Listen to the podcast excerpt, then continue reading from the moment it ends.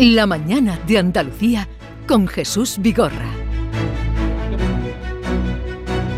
Y como les habíamos anunciado, hoy con el consejero de Industria, Energía y Minas, Jorge Paradela. Consejero, buenos días. Muy buenos días. Eh, lo primero, acaban de salir los datos del paro, mm, bajada en Andalucía de 20.500 personas eh, a nivel nacional, 73.890. No sé, ¿qué impresión, ya conoce usted los datos, una primera impresión de, estos datos que acaban de salir? Yo creo que la, valoración tiene que ser positiva, ¿no? Sobre todo por la tendencia, ¿no? Eh, que sigue marcando, ¿no? que siguen marcando esas cifras, ¿no? Estamos hablando de en solo dos meses una bajada de 36.000 eh, personas, eh, 36.000 desempleados menos. En el último año 234.000 desempleados menos. ¿no? Y además la, el descenso se produce de, manera generalizada en todos los sectores, en todas las franjas de edad y en todas las provincias. ¿eh? Yo creo que eso es algo eh, también a destacar. ¿no? Eh, tenemos la cifra más baja de los últimos 15 años. Estamos en 713.800 personas. Eh, queda, por tanto, todavía mucho que hacer pero es cierto que estamos en el camino correcto y los datos demuestran que, es así. ¿no? Sí, porque además lo que se espera, lo que es previsible en los próximos, los próximos meses es que baje. Son los meses ahora en los que siempre la tendencia natural es bajada del paro. Yo creo que hay razones para mantener ese, ese moderado optimismo ¿no? en, la, en la evolución del, desempleo. Eh, por cierto, la, afiliación es de 52.499, la afiliación, la afiliación de nuevos afiliados a la Seguridad Social en Andalucía. Eh, otro dato que salió ayer, la valoración de los datos de, del PIB de Andalucía, el Producto Interior Bruto, que se conocieron ayer y que es una subida de un 0,7% en el primer trimestre. Esto mide el trimestre. ¿De esto qué nos puede decir? También es interesante, ¿no? Eh, la economía andaluza crece un 0,7% respecto al trimestre inmediatamente anterior, es decir, respecto al, cuarto del, del 2022 y crece dos décimas por encima del conjunto de España, ¿eh? lo cual es eh, de nuevo interesante. De hecho, eh, la noticia ¿no? que celebrábamos ayer y comentamos incluso en el Pleno del Parlamento de Andalucía es que Andalucía por fin supera los niveles de PIB previos a la pandemia. Por fin, después de mucho esfuerzo por parte de los andaluces y andaluzas, estamos a un nivel de PIB superior al del cuarto trimestre del 2019. Y eso ocurre incluso un algo antes ¿no? que en el conjunto de España, donde aún se estaría el PIB dos décimas por, por debajo. Eh, otro dato interesante que a mí me gusta eh, destacar en el análisis es que si comparamos en términos interanuales, es decir, si comparamos este primer trimestre del 2023 con el del 2022, eh, el crecimiento se acelera hasta el 3,6%. Y está muy bien, es un crecimiento mm, sano, saludable en términos interanuales. Sin embargo, si comparamos ese crecimiento con el del conjunto de España en términos interanuales, insisto, estaría un pelín por debajo, el 3,8%. ¿Y por qué es eso? Pues de nuevo eh, tenemos que hablar de la sequía. Ocurre eso porque el sector agroalimentario, que es tan importante en Andalucía, está empezando a padecer de manera muy ya eh, real, eh, efectiva, el impacto de la sequía. Es decir, Em, estamos creciendo algo menos que el conjunto de España y eso empieza a ser ya directamente por el problema del agua. De nuevo, eh, si hubiéramos contado con aquellas obras que el gobierno del señor Sánchez prometió en 2018, la situación para la agroindustria andaluza y para el conjunto de la economía andaluza sería aún mejor. ¿eh? Estamos bien, pero empiezan, empiezan a verse esos impactos en, en, sectores tan, tan relevantes para nuestra economía como el de la agroindustria. Vamos ahora a lo que le compete muy directamente a usted, que es la industria, consejero de, Industria, Energía y Minas, que se ha cambiado el nombre, porque era antes política industrial, ¿no? Eh, el que había. Sí, no deja de ser un gesto eh, cara al sector de la minería Em, ya habíamos incorporado en, esta legislatura las competencias de minas a, esta consejería, eh, creando una dirección general de minas y dedicando mucho tiempo y energía a este sector tan importante, pero que no aparecía en el nombre de la consejería. ¿no? Entonces mm, llevamos al Consejo de Gobierno y lógicamente con el, eh, consultándolo previamente con el presidente, el cambio de nombre ahora es mucho más directo. La consejería se llama Industria, Energía y Minas. Bueno, ¿cuál es la situación del sector industrial andaluz? Yo creo que tenemos que ser, ayer eh, hacíamos balance del primer, del primer plan Crece Industria 21-22, es, un, es una estrategia industrial que se proyecta hasta 2030, hasta el 2030, pero que vamos troceando en horizontes temporales, ¿no? Entonces hacíamos balance de los dos primeros años, ¿eh? del, del 21-22. ¿Cuál es el objetivo? Posicionar a Andalucía como una auténtica región industrial.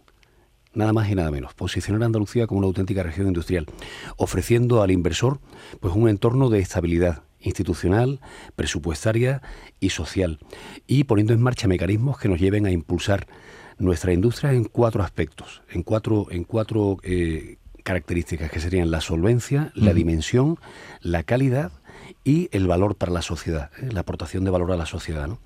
Ese plan se articula en, se articula en 91 iniciativas, 91, 81 de las cuales, ¿eh? que es un 90%, están ya en marcha y en pleno funcionamiento. ¿eh? Un 90% de las mismas, todavía nos quedan todavía nos quedan unas 10 por poner en marcha. ¿no? Y el balance que compartía en el Parlamento pensamos que es muy interesante. Estamos hablando de que hemos puesto en marcha en estos dos años 3.170 proyectos industriales en Andalucía, que es una cifra bastante importante. 352 de ellos además son iniciativas con una alta componente tecnológica. Estamos hablando de más de 6.700 millones de euros de inversión frente a los 5.100 que teníamos como objetivo, o sea, superando ampliamente las cifras que nos habíamos planteado como objetivo. Y muy importante en relación al empleo, pensábamos que con, eh, con esos 5.100 millones de euros de inversión movilizaríamos unos 12.000 empleos. Las cifras son 6.700 y 39.000 empleos asociados a, a esas iniciativas. Al estar hablando de sectores concretos, cadenas de valor concretas, pensamos además que eh, tenemos un fuerte impacto en el territorio, en comarcas y provincias concretas. Eh, les daré un último dato. Esas iniciativas industriales que, de, las que, eh, de las que hablaba, que mencionaba, tienen lugar, radican, se radican en 322 municipios distintos. 322. O sea, no, no es solo las grandes ciudades, Sevilla, Málaga, Granada, en 322 pueblos y ciudades de Andalucía se, eh, se están eh, incardinando, radicando esos 3.170 proyectos industriales nuevos. Y para favorecer la inversión, que también hablaba usted del giro eh, de política industrial, ¿cómo, ¿qué tiene pensado hacer para favorecer la inversión? Bueno, nosotros primero lo que nos gusta es trabajar de una forma como muy, muy pegada al territorio y al sector. Andalucía tiene sectores productivos que son especialmente relevantes.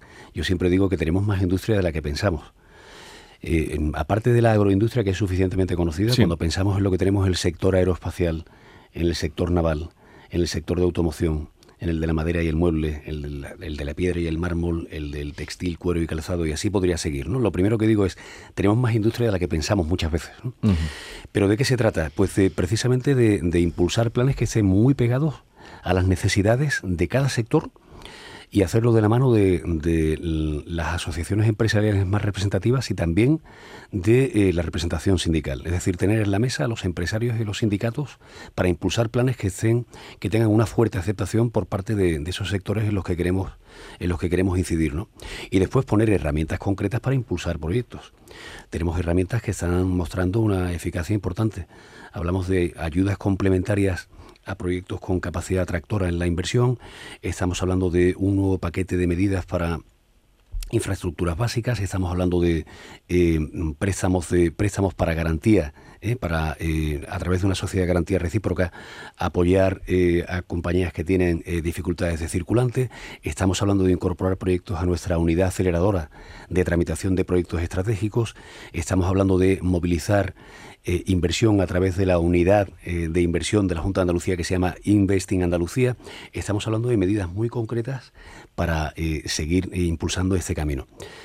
Os comentaba antes el concepto de cadena de valor, son 32 es una forma de mirar un sector desde principio a fin, ¿no? desde las materias primas hasta la comercialización del, del producto final, pues esas 32 cadenas de valor, bueno, pues las estamos trabajando una a una en planes sectoriales eh, que además suelen tener, como decía antes, un, un peso importante en, en comarcas y provincias concretas. Y por eso siempre decimos que la estrategia industrial de Andalucía se apoya sobre sectores concretos y aterriza sobre la realidad territorial de Andalucía de una forma muy certera. Estamos hablando con Jorge Paradela, consejero de Industria, Energía y Minas. Me acompaña Manuel Pérez Alcázar, editor de La Mañana de Andalucía. Manolo. Consejero, buenos días. Acaba de explicarnos eh, la incidencia que pueda estar teniendo ya la sequía sobre el crecimiento económico en Andalucía. El agua y la energía son dos factores fundamentales para el crecimiento de la industria en nuestra comunidad. Agua tenemos poca o casi ninguna y la energía se está pagando cara, pero se está trabajando trabajando en este segundo aspecto. Hace poco firmaron ustedes eso que le llamaron la Alianza por el Hidrógeno Verde, ¿no? Con 150 compañías y tenemos ya en ciernes la puesta en marcha de eh, la planta de CEPSA en Huelva. De hecho, hoy creo que anuncia la compañía que tiene ya muy avanzado el proyecto para crear un nuevo puerto para sacar hidrógeno verde desde, desde Huelva. ¿Hasta dónde puede llegar Andalucía con la creación de hidrógeno verde? Porque creo que el objetivo que, planteaba el gobierno andaluz es que fuese referente eh, nacional incluso a nivel europeo. Las energías limpias, como bien decía, son, eh, son quizás la, mejor oportunidad que tenemos para, para reducir el costo energético a nuestras empresas y a nuestros ciudadanos. Hablamos antes de, lo importante que es disponer de agua y disponer de energía a precios competitivos. ¿no? Siempre me gusta explicar que las, que las energías renovables eh, no nos permiten solo reducir emisiones de CO2 y por tanto eh, contribuir a la lucha contra el cambio climático, sino que nos van a hacer más competitivos. Eh, les doy un dato. En el mes de enero el 59% de la energía que se consumió en España procedió de fuentes renovables y eso permitió bajar el coste un 65% contra el año anterior. Las cifras de febrero y marzo son prácticamente idénticas. Es decir, las energías limpias son también más competitivas y eso es, eso es interesante. En relación al hidrógeno verde, efectivamente, pensamos que Andalucía reúne todas las condiciones para convertirse en una auténtica potencia a nivel europeo en el desarrollo de esta fuente energética. ¿Y eso por qué es? Bueno, pues porque el hidrógeno verde, que no es otra cosa que hidrógeno producido a través de energías renovables, necesita alimentarse de energía fotovoltaica de otra índole para su producción, ¿no? Y Andalucía en eso claramente es una potencia, ¿no? Sobre todo por la radiación solar, pero también por la capacidad eólica que tenemos, ¿no? Después hace falta hacen falta eh, puertos importantes y una ubicación estratégica. Y las dos cosas las tenemos. Puertos muy importantes, especialmente, especialmente en las provincias de, Huelva y Cádiz, también en Sevilla eh, y también en alguna otra provincia del, litoral oriental. Puertos importantes y una ubicación geográfica que nos permite ser puertas hacia el norte de África y hacia Latinoamérica. Los proyectos están alcanzando ya pues mm, van adquiriendo eh, eh, bueno pues solvencia, van haciéndose cada vez más tangibles. Tenemos 15 en marcha, eh, algunos muy destacados como estos de la compañía CEPSA que, mencionabas. ¿no? efectivamente lo seguimos muy de cerca porque, porque hay mucho empleo y mucha, mucho empleo y mucha inversión asociada a los mismos. Recientemente le, le leí que tenían el objetivo de alcanzar cubrir el 75% de la necesidad energética de Andalucía con eh, generación de energía limpia o sostenible en 2026. ¿Es un objetivo real? Eh, ¿Es eh, alcanzable? Sí, estamos en ese camino. Ya estamos en un, en un 56%. Ya estamos en un 56% y queremos estar en un 75% a finales de legislatura. Eso lo que nos permitiría prácticamente es estar en una situación de autosuficiencia en cuanto a energía eléctrica se refiere siempre pongo ese énfasis en eléctrica, porque lógicamente sigue habiendo otras fuentes de, energía fósiles aún utilizadas en el transporte de manera habitual y tal, ¿no? Pero en cuanto a energía eléctrica se refiere, nos permitiría estar en una situación prácticamente de autosuficiencia. Tenemos actualmente eh, 12.600 megavatios adicionales en tramitación que ya tienen la, eh, el dictamen medioambiental favorable. Eh, y eso es importante Quiero incidir además en que no todo eh, pasa los filtros ambientales. Eh. En, ese, en ese hito del mes de enero, el 23% de la potencia que teníamos en cartera no cumplió, eh, no pasó los filtros ambientales y son proyectos que han decaído. Pero tenemos una, una cifra aún muy importante en tramitación que nos hace ser optimistas respecto a, a la capacidad de, alcanzar ese objetivo del 75% que comentábamos. Bueno, eh, ¿qué perspectivas tiene la minería en Andalucía? La minería tiene un momento extraordinario porque, em, y es por lo siguiente, de nuevo está vinculado a la transición energética. La minería metálica em, em, en Andalucía tiene el 90% del valor de producción nacional. Es como decir que Andalucía tiene una cuota de mercado del 90% en cuanto a eh, a minería de metales se refiere. Eh, piensen, por ejemplo, que una batería de un vehículo eléctrico lleva 60 kilos de cobre. El cableado completo de un, de un coche eléctrico eh, lleva 300 kilos de cobre. Para producir también torres eólicas, plantas fotovoltaicas y para el propio desarrollo, para el propio mallado de la red de, transporte y distribución eléctrica, hacen falta cobre y otros minerales en los que Andalucía está bien posicionada. También hablamos de, de zinc, de plomo, de aluminio, etcétera. Y precisamente eh, por, estas cuestiones la Unión Europea está impulsando una, un trabajo que se denomina la hoja de ruta de materias primas críticas en la cual Andalucía ha jugado un papel importante en cuanto a aportaciones, en cuanto a la propia elaboración de ese, de ese texto. Por tanto, el momento es muy interesante eh, y por eso nos hemos planteado un objetivo. Cuando yo eh, alineé mis objetivos con el presidente Juanma Moreno, Aquí hablamos de crecer un 20% la minería metálica en esos cuatro años y fui yo el que añadió eh, un, al menos un 20% porque pensamos que podemos crecer incluso más si hacemos las cosas bien. Hablando de minería, consejero, hace pocos días hemos recordado el desastre de la mina de Aznalcóllar, de la mina de los frailes en la localidad sevillana. Mm, ¿Cómo están los trámites para la posible reapertura de, de la mina? Mm, porque en estos días, eh, recordando aquellas fechas, pues hemos escuchado argumentos a favor y en contra. ¿no? Eh, los ecologistas dicen que podría eh, repetirse el desastre, que la corta de la balsa elevándola podríamos estar en un 95% de riesgo de que se repitiera una situación parecida. ¿En qué situación se encuentra la posibilidad de que se reabra la mina Narcollar? Es una tramitación extremadamente rigurosa y compleja. en la que no podemos dar ni un solo paso en falso. Em, cuando me preguntan, eh, tanto en la comarca, por ejemplo, el alcalde de Aznalcóllar, ¿no? Eh, como cuando me preguntan los medios o en el Parlamento, siempre decimos, eh, nos gustaría que esa mina se reabriera y que eso sea lo antes posible, pero no vamos a dar ni un solo paso en falso, no podemos cometer ni un solo error. La tramitación es tremendamente rigurosa, está plagada de informes que vienen precisamente eh, a comprobar, que están dirigidos a comprobar que no existen esos riesgos. Em, solemos tener como aliados en la tramitación no solo de este expediente, sino de otros, eh, por ejemplo, el Instituto Geológico Minero de España. Y después en el equipo de minas del que hablaba antes tenemos a grandes profesionales, ingenieros de minas, gente con una, con una trayectoria em, eh, rigurosa y de, y de muchos años para pilotar eh, estos proyectos de la mejor manera posible. Así que hay que ser cautos, eh, pero también eh, moderadamente optimistas respecto a la reapertura de ese proyecto y también otros proyectos mineros eh, que tenemos en tramitación de, una relevancia importante. ¿no? Por cierto, ese proyecto está muy cerca de la corona de Doñana, una zona de Andalucía que está dando mucho que hablar en lo político últimamente. Necesitaría agua, me imagino, la explotación de una mina. ¿Hay agua para eso? Ustedes, el gobierno andaluz, está reclamando el trasvase que el gobierno central debería de ejecutar para llevar agua en superficie hasta Doñana, imagino que no solamente para el humedal, también para los proyectos eh, de regadío o de, en este caso de minería. Sí, y es importante, hablabas de la, de la corona, ¿no? Eh, de qué manera no se han tergiversado ¿no? los, los, los, términos relativos al espacio ¿no? con todo el asunto de Doñana, ¿no? porque mm, cuando hablamos de los regadíos en la zona norte, siempre estamos hablando de que no es ni parque nacional ni siquiera preparque, ¿no? Hay que, hay que explicar bien de qué zonas hablamos cuando, sobre todo cuando un asunto se convierte en una polémica tan importante como la, como la que todos tenemos en mente, ¿no?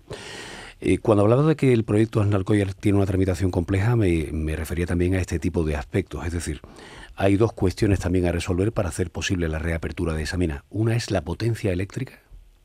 La potencia eléctrica que va a necesitar es eh, muy significativa, muy significativa. El segundo lugar es la disponibilidad de agua. ¿eh? Esas son también dos cuestiones importantes cara a la reapertura. Pero en, el primero estamos haciendo, dando los pasos adecuados con Red Eléctrica Española y en cuanto al agua no estamos hablando de, no estamos hablando para nada del tipo de, circunstancias o de condiciones que afectan a las tierras de cultivo.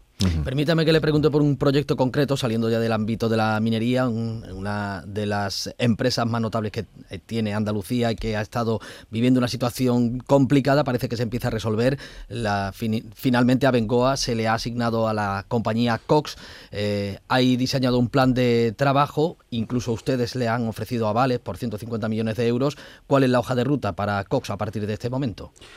Hace apenas un par de semanas eh, tuve ocasión de, reunirme con el comité de dirección, con la representación sindical y después con aproximadamente 200 eh, empleados de la compañía.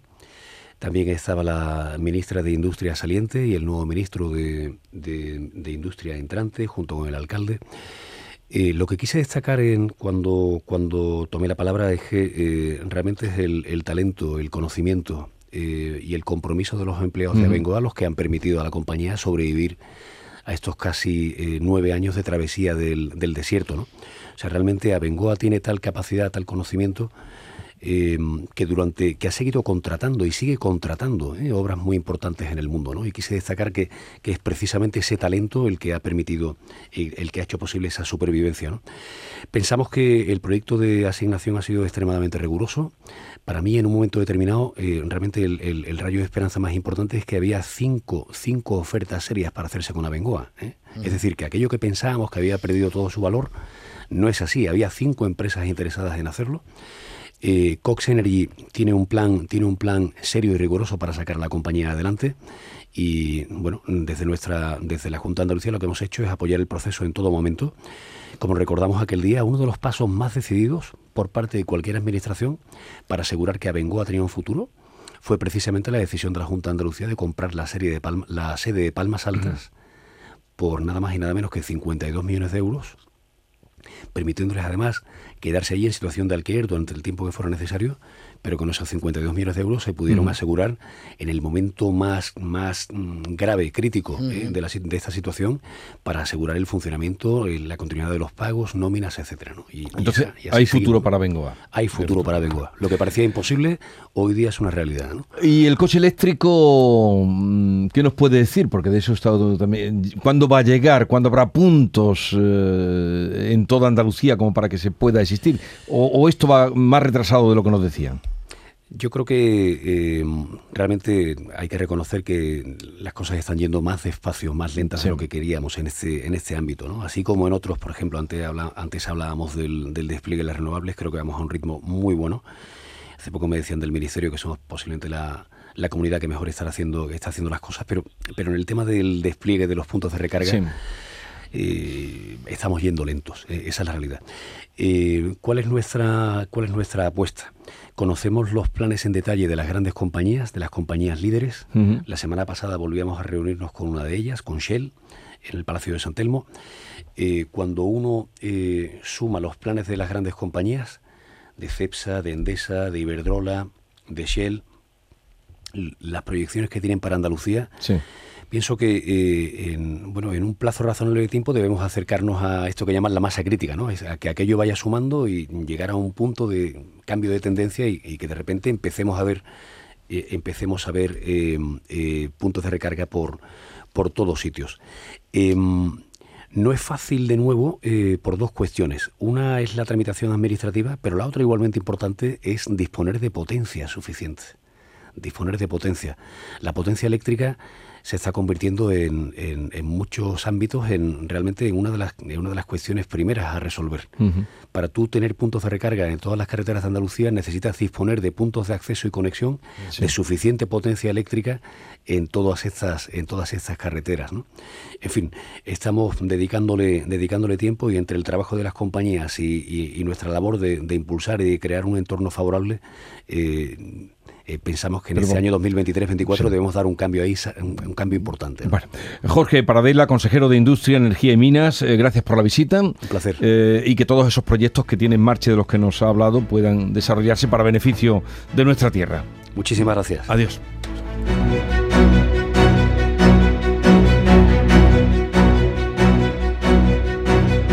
Esta es La Mañana de Andalucía con Jesús Vigorra, Canal Sur Radio.